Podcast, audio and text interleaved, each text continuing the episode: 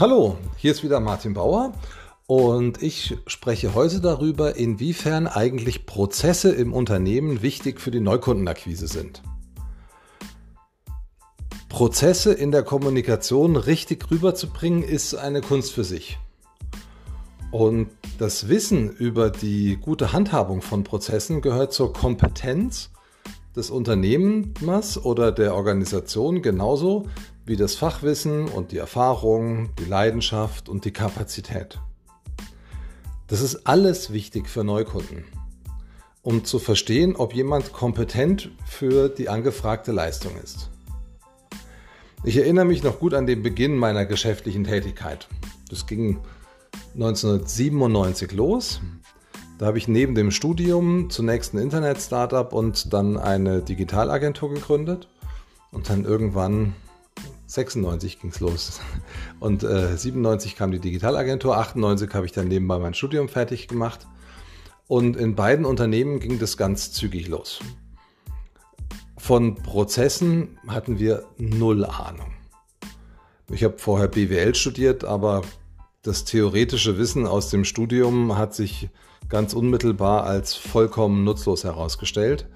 Ich wusste zwar damals den Unterschied zwischen Linienorganisation und Staborganisation, aber ich habe keinen blassen Schimmer davon gehabt, was man da mit einem neuen, schnell dynamisch wachsenden Unternehmen anfangen soll und geschweige denn, wie das zu organisieren ist. Das war auch mit den ersten paar Mitarbeitern erstmal überhaupt kein Problem. Da läuft die Organisation auf Zuruf, die Aufgaben werden einfach nach Dringlichkeit demjenigen zugeordnet, der dafür am besten geeignet ist oder als erster hier ruft.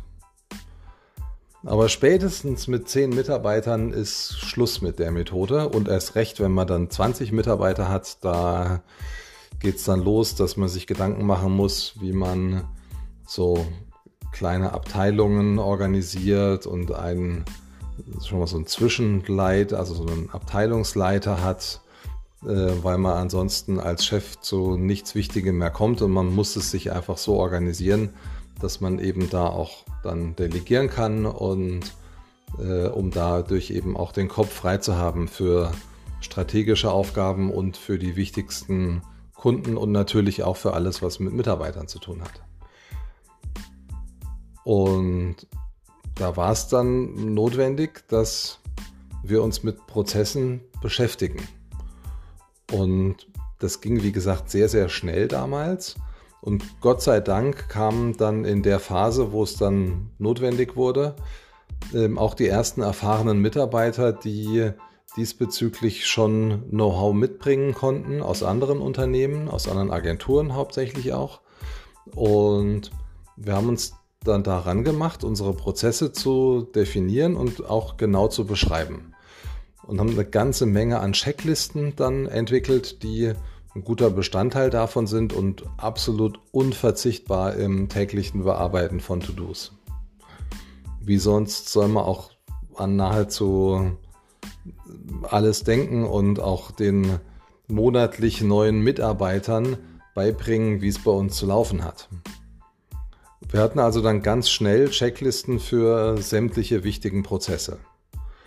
In so einer Digitalagentur ist es zum Beispiel Neukundenkontakt, die Angebotserstellung, die Pitch-Vorbereitung, das technische Aufsetzen von neuen Systemen, die Grafikerstellung, die Contentbefüllung, das abschließende Testing von Webseiten und dann die Übergabe an den Kunden und so weiter. So waren wir dann in der Digitalagentur, Gott sei Dank, in der Lage, sämtliche Arbeiten schnell strukturiert zu einem Ergebnis zu bringen, das unseren hohen Qualitätsstandards entsprochen hat. In meinem Internet-Startup gab es ein paar ähnliche Prozesse, also beispielsweise das Einstellen neuer Mitarbeiter war sehr vergleichbar. Aber es war vieles auch viel weniger klar beschreibbar, weil sich sehr, sehr häufig neue Umstände ergeben haben und das auch ein ganz neues Umfeld war, was es so vergleichbar noch nicht gegeben hat. Und das macht die Situation natürlich wesentlich komplizierter. Ich hätte mir damals sehr gewünscht, dass es einige der Methoden, die in den letzten 25 Jahren entwickelt wurden, damals schon gegeben hätte. Aber gab es halt nicht. Es war alles ganz neu. Internet war neu und Internet-Startups schon sowieso. Und spätestens nachdem sich dann 1998, genau, ähm, ein börsennotierter Konzern bei uns beteiligt hat und wir dann als Tochterunternehmen auch quartalsweise reporten mussten, war es mit Durchwursteln vorbei. Ich erinnere mich mit Krausen an die beiden Berater von Arthur Anderson, die dann bei uns plötzlich in der Tür standen die waren unwesentlich älter als ich mit meinen damals 27 Jahren, hatten aber dafür eine ganze Menge schlauer Fragen dabei. Kluge Antworten hatte ich keine. Es waren aber ganz wichtige Denkanstöße, worauf es sich lohnt, regelmäßig zu schauen. Und da waren wir dann wieder bei den Prozessen. Selbst die Finanzbuchhaltung, was natürlich für so ein Startup ein zwar notwendiges, aber doch eher nicht so gern gesehenes Thema war, braucht ganz klare Prozesse, damit man die richtigen Ergebnisse zum richtigen Zeitpunkt hinten rauswerfen kann. Und gerade so als Teil eines börsennotierten Unternehmens ist das absolut elementar. Und auch nur dann kann das die Grundlage für wichtige Entscheidungen sein.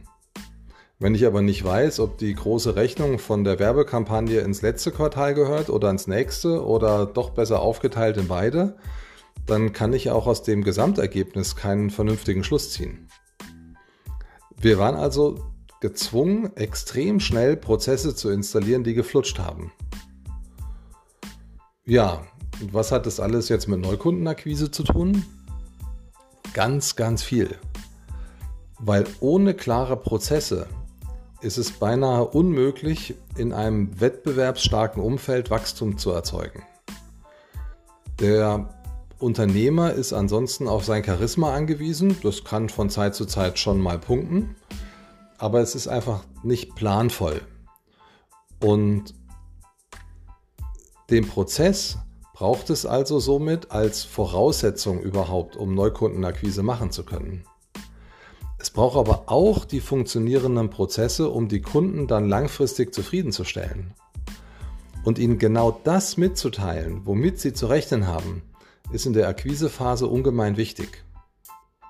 Wir haben daher damals in der Digitalagentur den Punkt Unternehmensprozesse in unsere Neukundenpräsentation aufgenommen und dabei immer erläutert, wie es genau bei uns abläuft.